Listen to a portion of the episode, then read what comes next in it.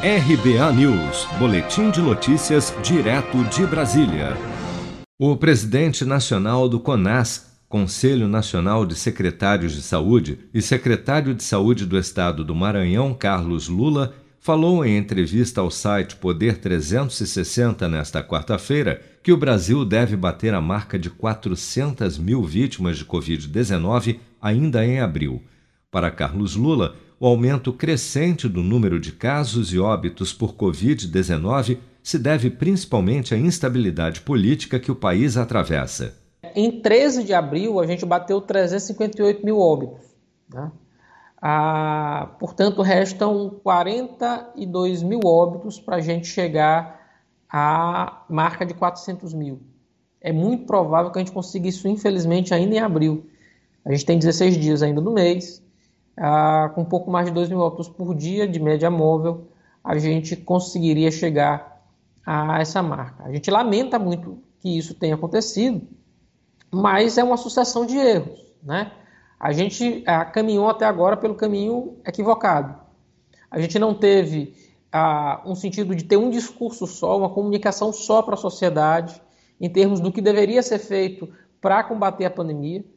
Então a gente continua com a disputa de narrativas para saber qual narrativa é vencedora, quando na verdade a gente sabe que o caminho é um só. Né? Há países que conseguiram controlar a pandemia sem vacina a... e a gente não conseguiu. Né? A gente conseguiu acabar com a economia e acabar com a saúde pública ao mesmo tempo. Então a gente é talvez um dos piores países do mundo no enfrentamento à pandemia. Isso tem que ser dito muito claramente.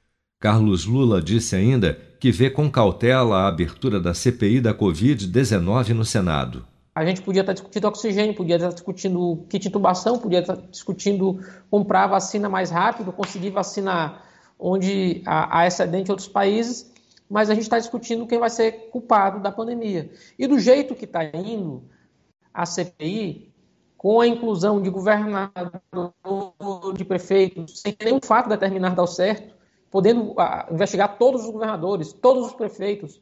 A gente está chegando, na verdade, à conclusão de que ela vai investigar para não, não investigar nada, porque quem investigar tudo não investiga nada. Para o secretário, somente com medidas uniformes em todo o país será possível controlar a doença. Do jeito que está hoje, a gente tem que tomar duas ah, decisões. Primeiro, vacinar mais e mais rápido. Isso é essencial. Poder vacinar mais e poder vacinar mais rápido. É isso que vai permitir, a princípio, a gente controlar a doença. E, de outro lado, continuar diminuindo a taxa de transmissão. Se a gente não controla a... o contato entre as pessoas, se a gente não controla, na verdade, não toma medida de distanciamento na sociedade, que ninguém gosta, não é que não gosta só no Brasil, não gosta em nenhum país do mundo. Lá na Austrália também a população não estava muito feliz. Ó, na Nova Zelândia também não, mas era uma medida necessária.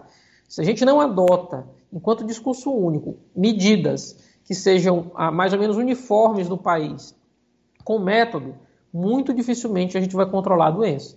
Na avaliação do presidente do CONAS, entre as maiores dificuldades enfrentadas pelos secretários de saúde durante a pandemia, destaca-se o desacerto na condução da crise, agravada pela falta de um discurso único por parte das autoridades.